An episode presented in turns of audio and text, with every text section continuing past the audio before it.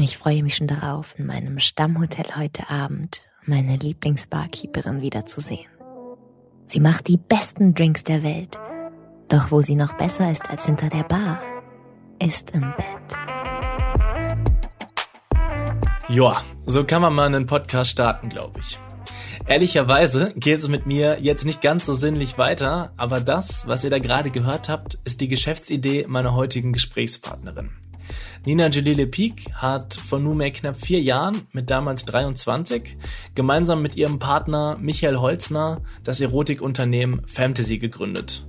Die beiden haben sich auf genau das spezialisiert, was ihr da zu Beginn gehört habt. Erotische Hörbücher nämlich.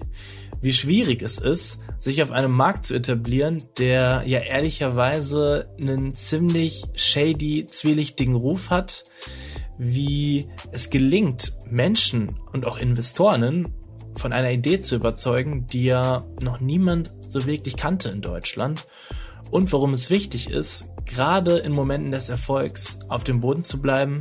Über all diese Sachen spreche ich mit Julie heute in der Podcast-Folge und ich wünsche euch ganz viel Spaß beim Zuhören.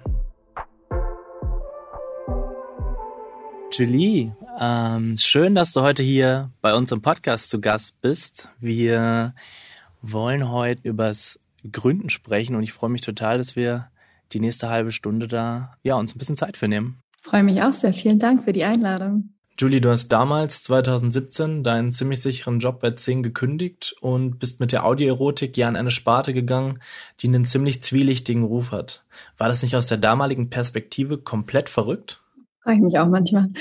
Äh, nein, genau, ja. Also wir sind äh, gestartet mit Audioerotik tatsächlich als die weltweit ersten. Ähm, also wir waren tatsächlich weltweit die allerersten und haben ähm, Fantasy da gelauncht und an den Markt gebracht. Und ob ich verrückt war, ist eine gute Frage. Ich glaube mittlerweile nicht mehr, dass ich es war. Ich habe auch ehrlicherweise nie geglaubt, dass ich damit verrückt bin. Aber ähm, nee, ich glaube, ähm, es war ein sehr neuer Markt. Es ist immer noch ein sehr, sehr neuer Markt. Ein Markt, der total in den Kinderschuhen steckt, den wir mit prägen dürfen dürfen ähm, und der gerade sehr viel bewegt. Und deswegen würde ich sagen, ein bisschen verrückt vielleicht, aber es hat sich gelohnt.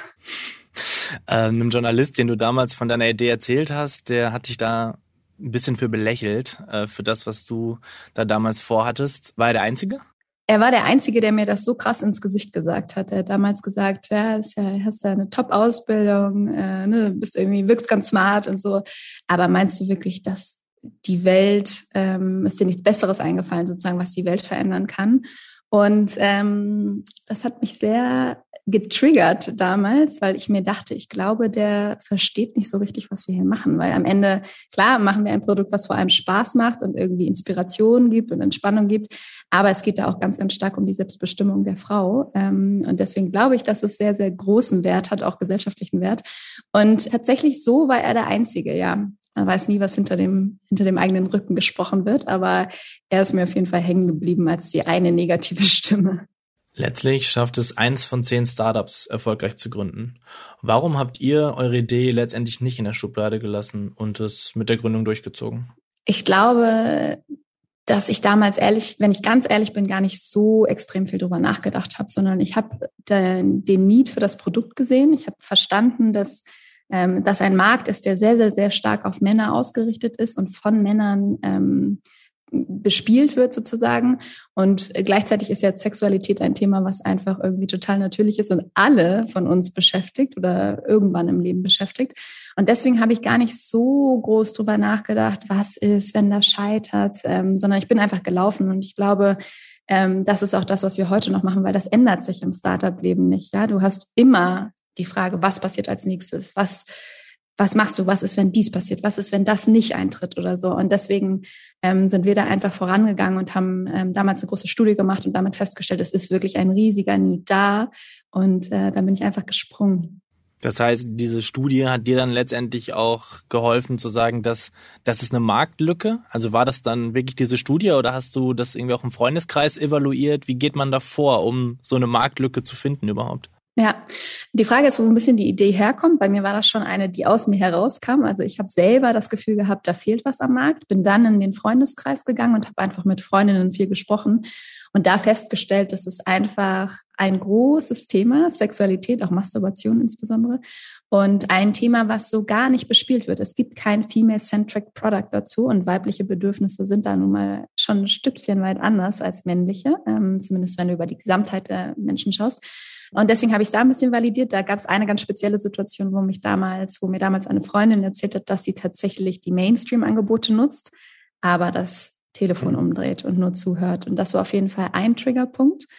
Und dann sind wir in diese Studie gegangen und äh, da habe ich damals auch wirklich einige Wochen nur Interview, Service gemacht, Workshops, Tiefeninterviews und so weiter ähm, und so eben 1500 Frauen interviewt und das war dann schon auch mit der springende Punkt, ähm, zu sagen, hey, guck mal, das ist nicht nur ein Produkt, was vielleicht meine Mädels und mich interessiert, so mal plump gesagt, sondern das wirklich Potenzial hat, eine breite Masse zu erreichen. So. Und ja, und dann, ähm, so haben wir übrigens zum Beispiel dann auch Investoren und Investorinnen überzeugt. Also hattest du schon am Anfang Investorinnen oder musstest du erstmal einen Kredit aufnehmen?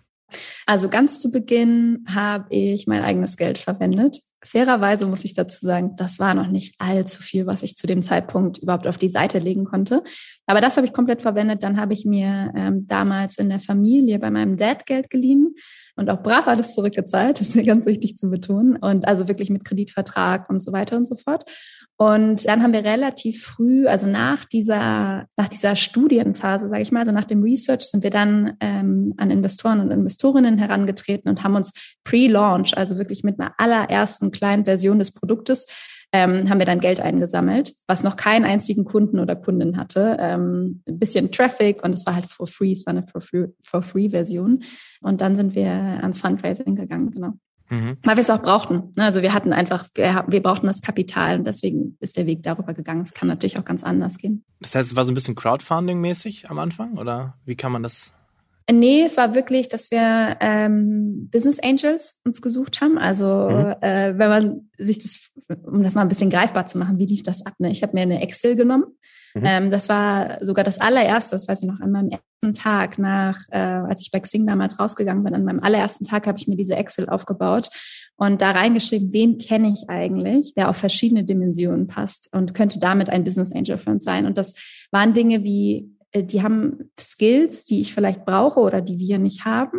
Ähm, könnte sowas sein wie eben schon Selbsterfahrung mit Fundraising oder könnte sowas sein wie Erfahrung mit Company Building, Selbstunternehmer, Unternehmerin, solche Sachen. Dann natürlich von denen ich glaube, dass sie Kapital haben und vielleicht weiß ich auch, dass sie investieren. Und dann war das dritte so der Value Fit. Ne, ist das eine Person, die ich auch gerne irgendwie in meiner Company habe und dann, von der ich glaube, dass sie zum Purpose passt so. Und ähm, mit dieser Excel sind wir dann losgelaufen und haben die ersten Leute angesprochen und gefragt, ob sie in unsere Company investieren wollen, die wir zu dem Zeitpunkt noch nicht mal gegründet hatten übrigens. und ähm, genau, und so ging das dann los. Und dann hatten wir kurze Zeit darauf halt unsere, unsere ersten Gesellschafter und Gesellschafterinnen am Start. Mhm. Hattest du dir vorher einen Businessplan geschrieben? Ja, auf jeden Fall. Also ehrlicherweise ist das witzig, dass man das immer oder dass wir das auch so gemacht haben. Das ist ja sehr, sehr, sehr verbreitet. Und ich glaube, es ist auch wichtig durchzurechnen, ob dieses Geschäft überhaupt Bestand haben kann oder um überhaupt mal zu verstehen, wie hoch das zum Beispiel so eine Akquisitionskosten von einer Kundin oder einem Kunden sein. Ähm, was muss man ungefähr an Kosten aufwenden, um mal überhaupt, es zwingt einen halt nachzudenken. Dafür ist es gut. Das Resultat, sage ich auch ganz ehrlich, hat sich keiner angeschaut zu dem Zeitpunkt, ja, weil das ist so früh. Da weiß sowieso jeder, was auch immer Michael und Julie da reingeschrieben haben, so kommt es ganz sicher nicht. So. Und deswegen war es eher eine Aufgabe für uns als jetzt fürs Fundraising. Was hat dir, sag mal, bei dem Businessplan, hat dir dein Studium da als Background geholfen oder wen hast du dir da als UnterstützerIn sozusagen ins Boot geholt, um zu sagen, so müssen wir es machen, so schreiben wir einen seriösen Businessplan? Ja, ähm, das ist eine gute Frage, über die ich mir auch im Nachhinein dann viel Gedanken gemacht habe, weil was mir vor allem geholfen hat, also genau, ich habe ein Wirtschaftsstudium gemacht. Ähm, da kann ich mich aber ehrlicherweise nicht dran erinnern, dass wir mal einen Businessplan geschrieben haben. Wahrscheinlich haben wir es und ich habe es nur vergessen, aber ich erinnere es gerade nicht. Klassiker. Ähm, ja, Klassiker. Ich habe ja aber danach eben bei Xing im Corporate Development gearbeitet und das ist auf jeden Fall eine Abteilung, die sich viel auch so mit Startups und ähm, ähm, Strategien und Business Strategies und so beschäftigt. Und da habe ich es ein Stück weit gelernt. Ich hatte aber das Glück, dass mein Mitgründer, der Michael, ähm, der genau sowas vorher gemacht hat. Also der saß in einem Investmentarm von einer großen deutschen Firma und hat quasi Businesspläne geprüft von Startups, selbst welche geschrieben, Investment Cases gerechnet. Und dadurch hatten wir da auf jeden Fall einen Vorteil. Ich muss aber sagen, dass ich wirklich ganz, ganz große Hochachtung von Gründ vor Gründern und GründerInnen habe, die keinen Wirtschaftshintergrund haben ähm, und vielleicht auch nicht schon solche Jobs, weil dann das ganz ehrlich, das ist schon relativ kompliziert, im ersten Schritt mal so was aufzusetzen und eine Firma zu rechnen. Deswegen ganz, ganz einfach rangehen. Es geht nur um die Basics, mal das Geschäft versuchen zu verste verstehen, ähm, nicht, nicht allzu sehr verkomplizieren. Mhm. Du hast ja schon gesagt, du brauchst, also man braucht nicht nur einen funktionierenden Businessplan, man braucht nicht nur Kapital, sondern man braucht vor allem Unterstützerinnen und die muss man ja oder die musstest du ja von einer Idee überzeugen, die gab es im deutschsprachigen Raum zumindest äh, in dieser Zeit noch nicht. Also du brauchtest Leute, die dir all das einsprechen, du brauchtest Leute, die dir das technisch umsetzen. Wie überzeugt man Menschen von einem Projekt oder an einem Projekt mitzumachen, was es, ja, was bis dato noch niemand so wirklich kennt? Ich glaube, rückblickend, wenn ich darüber so ein bisschen reflektiere, brauchst du wahrscheinlich so drei verschiedene Dinge. Ich würde sagen, Durchhaltevermögen, die Fähigkeit, kreativ zu sein und dann wahrscheinlich Vertrauen aufzubauen. So Durchhaltevermögen, weil das bei uns, also wenn man sich mal vorstellt, ähm, ich bin damals halt, habe versucht, Sprecher und SprecherInnen zu finden für ein Projekt, was irgendwas mit Erotik zu tun hatte, wo die alle gar nicht verstanden haben, was es überhaupt ist und was erstmal vielleicht auch Skepsis erzeugt, ja. Deswegen Durchhaltevermögen wirklich manuelle Sachen. Das, glaube ich, kann man sehr, sehr gut übrigens übertragen auf andere Gründungsideen oder Gründungsphasen. Einfach dranbleiben, immer einen Schritt nach dem anderen. Ähm, nicht nur Sachen machen, die skalieren, sondern wirklich manuell arbeiten und versuchen, die erste Person zu überzeugen. Dann wirst du die zweite viel, viel einfacher finden. Da deswegen auch Kreativität so, weil ich bin zum Beispiel damals ähm, an, an äh, Schauspielschulen und so gegangen. Ja, heute sind unsere Sprecher und SprecherInnen haben nichts mit einer Schauspielschule zu tun. Aber das war mein erster Anlaufpunkt. Und dann habe ich von da überlegt, okay, was kann ich jetzt als nächstes äh, finden und, und ähm, wo kann ich die nächste Person herfinden? Genau, und deswegen Vertrauen auch, weil wir uns schon sehr, sehr große Mühe gegeben haben oder ich damals, die Leute auch wirklich persönlich kennenzulernen und dann am Ende zum Beispiel auch mit dieser ersten kleinen Version des Produktes zu überzeugen, hey, guck mal, das sieht, das sieht total cool aus, das ist trustworthy, das ist irgendwie hell, das ist nicht shady, ne? das ist, da ist keine Nacktheit, keine Werbung, kein Spam, keine Obszönität, so. Ähm, ähm, und so haben wir es dann eigentlich am Ende geschafft, die ersten Personen mit an Bord zu bekommen, die teilweise auch wirklich immer noch da sind, auch als Sprecher und Sprecherinnen und Autoren und Autorinnen, worauf ich auch sehr, sehr stolz bin. Und wann ist so dieser Punkt, dass man dann sagt, okay, yo, jetzt können wir an den Start gehen?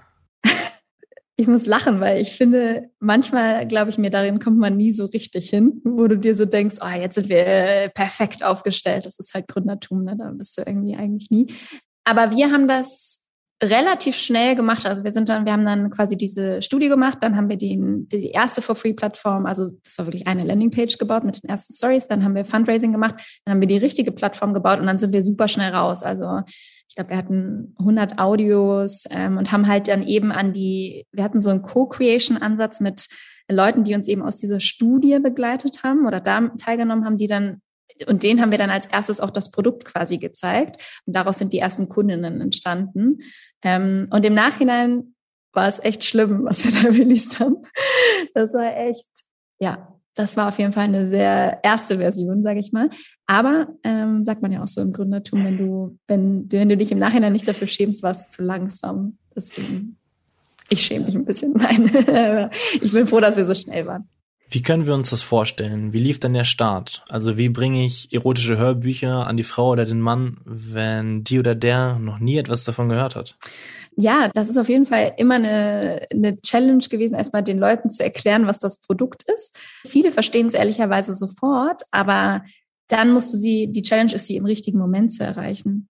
Ne, weil das ist ja jetzt nun kein Produkt, da, da läufst nicht auf der Straße lang und denkst du, ach ja, jetzt gerade hätte ich auch Lust auf Musik, so, sondern es ist halt eben ein Special Use Case Produkt. Ähm, und deswegen haben wir das viel gemacht, indem wir tatsächlich drüber gesprochen haben. Also jede Chance, die wir irgendwie damals bekommen haben, ganz zu Beginn drüber zu sprechen, auch auf kleinen Veranstaltungen oder so haben wir genutzt. Wir haben aber auch natürlich versucht, irgendwie uns online eine Präsenz aufzubauen auf den gängigen Marketingkanälen, ähm, um einfach äh, Traction zu bekommen. Wir haben früh, wir haben am Anfang eben unsere, die ganzen User aus dem, aus dem aus dem Testing genommen und die mitgenutzt so und so haben wir es dann eigentlich Stück für Stück sind wir es angegangen. Aber musste man nicht da dann oder musste dir da nicht auch wieder schon finanziellen Vorleistung gehen? Weil dieses, dieses Öffentlichkeitsschaffen kostet dann ja auch immer, ist viel Aufwand und kostet Geld. Genau, es ist viel Aufwand, es kostet auch wirklich viel Zeit und Zeit ist am Anfang natürlich super rar ähm, in so einem, so einem kleinen Team. Nee, und es kostet auch Geld, genau, aber das war bei uns dann nach der Finanzierungsrunde und da haben wir uns dann halt einfach versucht, von Anfang an sehr, sehr gut zu überlegen, was schafft wirklich Wert. Also wir waren immer sehr datenorientiert und da gibt's gibt's ja so ein bisschen zwei Wege. Du kannst entweder super datenorientiert rangehen oder du kannst super wirklich brandorientiert rangehen und erstmal sagen, okay, ich glaube auch an nicht skalierbare Dinge. Wir waren eher auf der datengetriebenen Seite und versuchen jetzt gerade das andere so ein bisschen nachzuholen.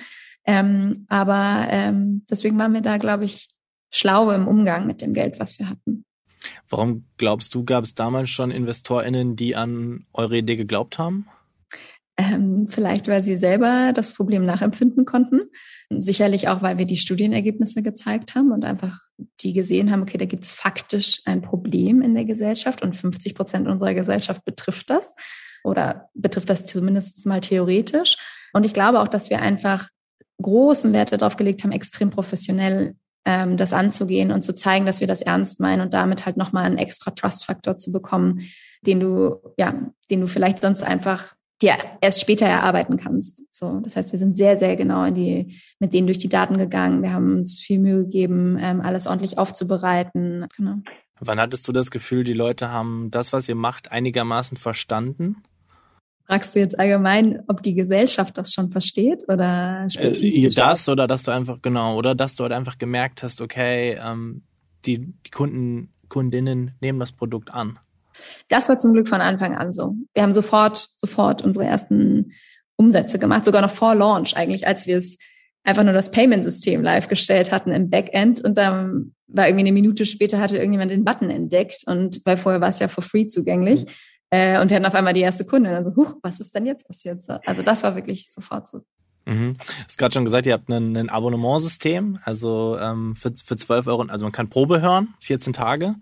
Und äh, für 12,99 Euro monatlich kann man ein Abo abschließen. Das ist, wenn man sich das anguckt, so teuer wie ein Netflix-Abo.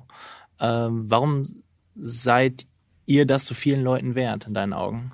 Ähm, ich glaube, es sind verschiedene Gründe. Der wichtigste ist, glaube ich, dass wir in einer Zeit auch leben, in der viele Menschen sich nicht mehr genug mit sich selbst beschäftigen und das auch fühlen. Ja, die fangen an, das zu merken. Die verlieren die Connection zu sich selbst die verlieren, die haben nicht mehr genug Zeit für sich selbst. Ähm, und wir schaffen es mit unserem Produkt, denen das zurückzugeben. Ja, also das ist, das bedeutet für unsere Userinnen unterschiedliche Dinge. Für die eine ist es Entspannung, für eine ist es Fantasie, für andere ist es sich selbst entdecken, für die vierte ist es irgendwie Spaß.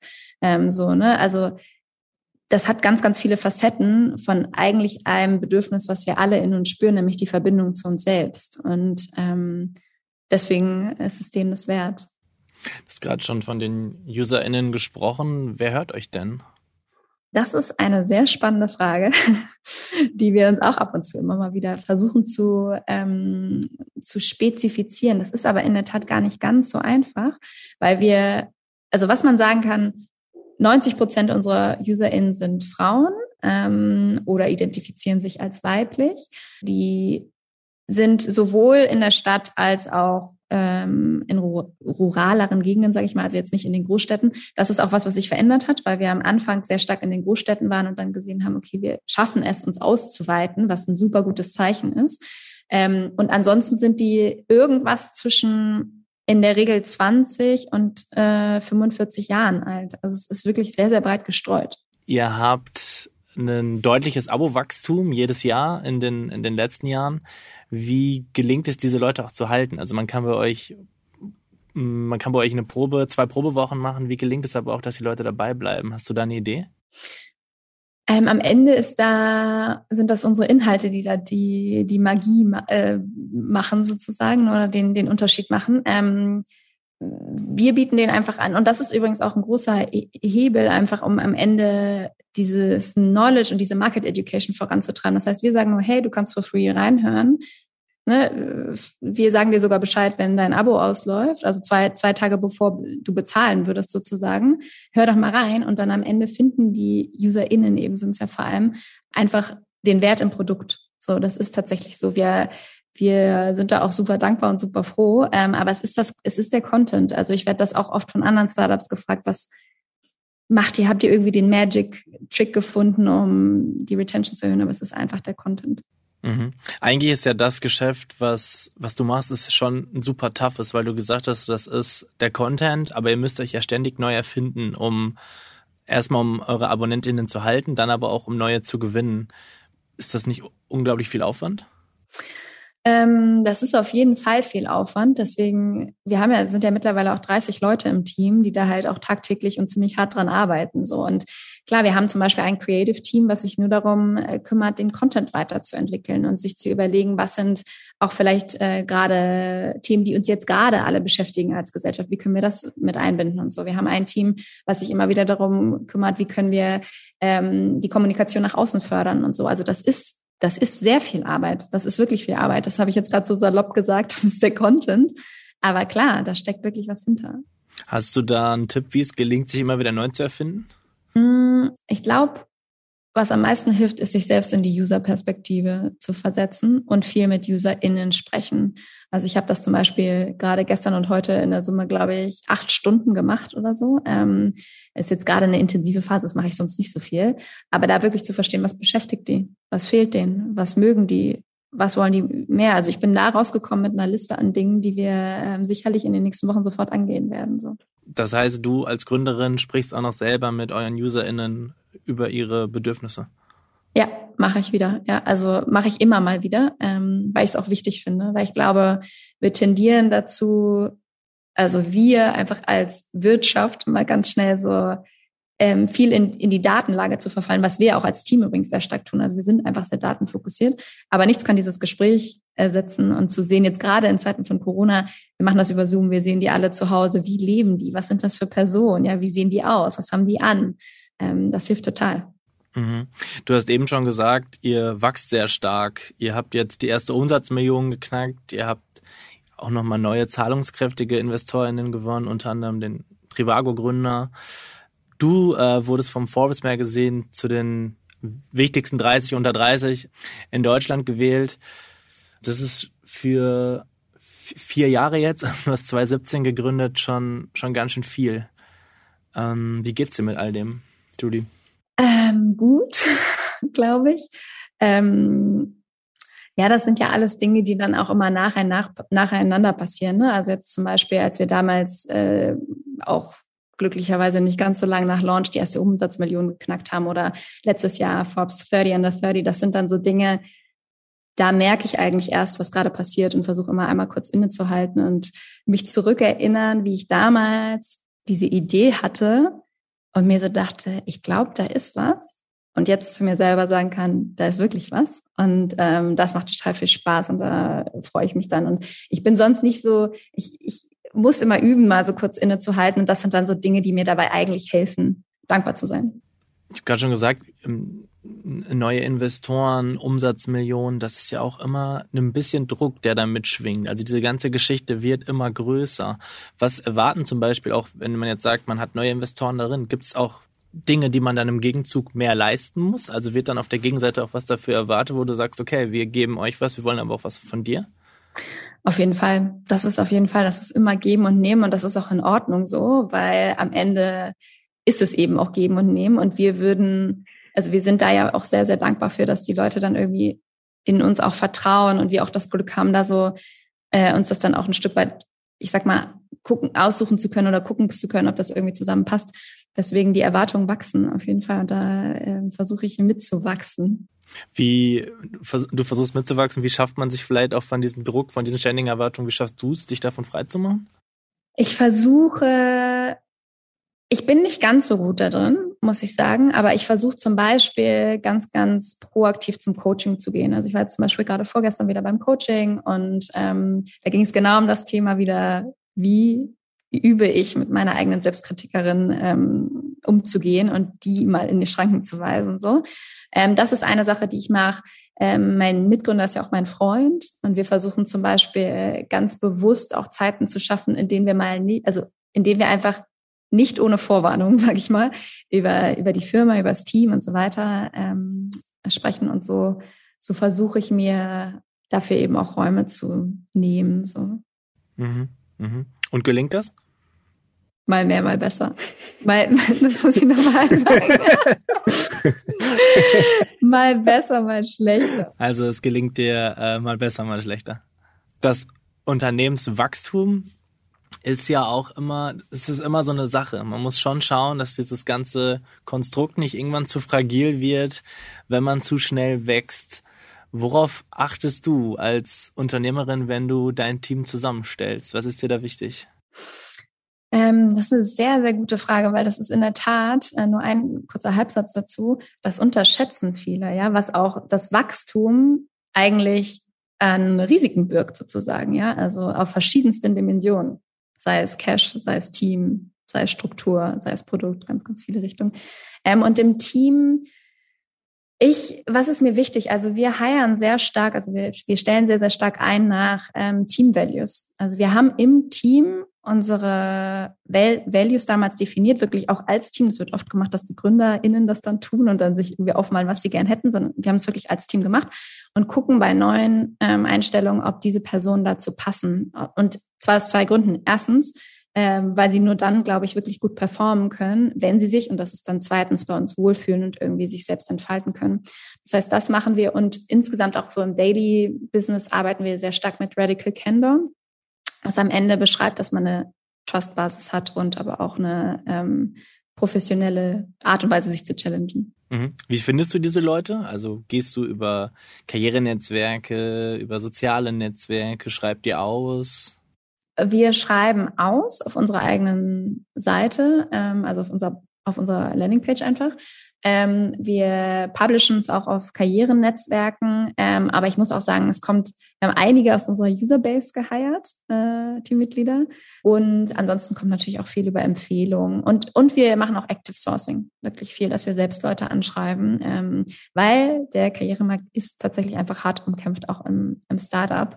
Ähm, und wir haben da große Vorteile, ne, irgendwie zu sagen, dass wir viel mehr centric und mit, mit Mission sind, aber ist trotzdem hart. Mhm. Wie fühlt sich das für dich an, für so viele Leute verantwortlich zu sein mittlerweile? Ich kriege die Frage manchmal und muss da ganz ehrlich sagen, dass ich da gar nicht so das so krass so sehe, weil ich glaube, wir sind als Team sehr stark. Wir machen als Team wirklich, ähm, schieben uns als Team gemeinsam nach vorne. Und ähm, meine Aufgabe ist, die alle zu unterstützen, dass sie ihre beste Leistung leisten können und sich selber entwickeln können. Und ähm, damit fühle ich mich gut und wohl. Würdest du sagen, dass das Unternehmen, das, das Fantasy dein Leben umgekrempelt hat, verändert hat? Total. Total. Also ich kann mir das gar nicht anders vorstellen, ehrlich gesagt. Also ich auch, für mich ist das zum Beispiel überhaupt nicht in meinem Kopf wieder zurück in ein Anstellungsverhältnis irgendwann mal zu gehen oder so diese, diese Art zu arbeiten, zu denken, dass du selbst Sachen, dass du wirklich was bewegen kannst, ja, dass du es selbst anpacken kannst, ähm, das ist unvergleichlich, glaube ich. Wo wollt ihr, wo willst du mit ähm, Fantasy in zehn Jahren stehen? Das ist eine sehr lange Zeit in der Startup-Welt denke ich immer eher so in den nächsten ein bis zwei Jahren. Insofern ist das wirklich lang. Dann sagen wir zwei ähm, Jahren, dann sagen, vielleicht sagen wir zwei Jahren, also den, den, den Step, den du sozusagen für dich jetzt so halbwegs schon erblicken kannst. Ja, ähm, es sind verschiedene Dinge. Also ich sehe ähm, wirklich täglich, dass wir mit unserem Produkt wirklich was bewegen und auch in der Gesellschaft bewegen. Und ich möchte, dass wir das weiterhin genauso machen. Und auf der anderen Seite wünsche ich mir natürlich auch, dass wir ähm, ökonomisch uns einfach wieder so weiterhin so gut verhalten, wie wir das jetzt gerade tun und da die richtigen Initiativen ähm, treffen und, und Fäden ziehen, äh, dass es einfach, dass das möglich ist. Wir wollen die Sexual Wellness Marke ähm, für Frauen werden.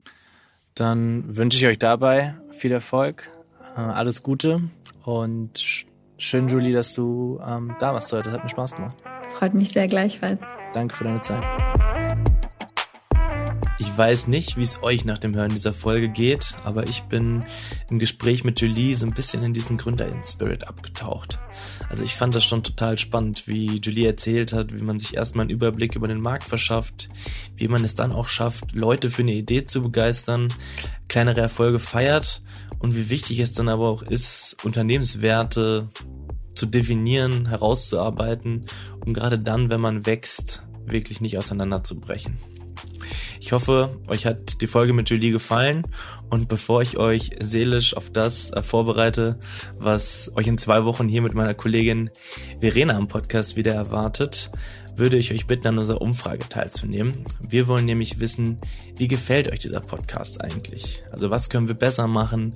Wie findet ihr die Themen? Und ja, was sind vielleicht Dinge, die wir unsere GesprächspartnerInnen noch über ihren Job fragen sollten? Macht gerne mit unter podcastumfrage.spiegel.de und wir freuen uns auf euer Feedback. In zwei Wochen ist wie gesagt meine Kollegin Verena hier wieder im Podcast für euch da. Und bis dahin wünsche ich euch eine gute Zeit und besonders jetzt gilt, bleibt gesund. Bei der Produktion dieser Folge wurde ich unterstützt von Ole Reismann, Sophia Schirmer und Philipp Fackler.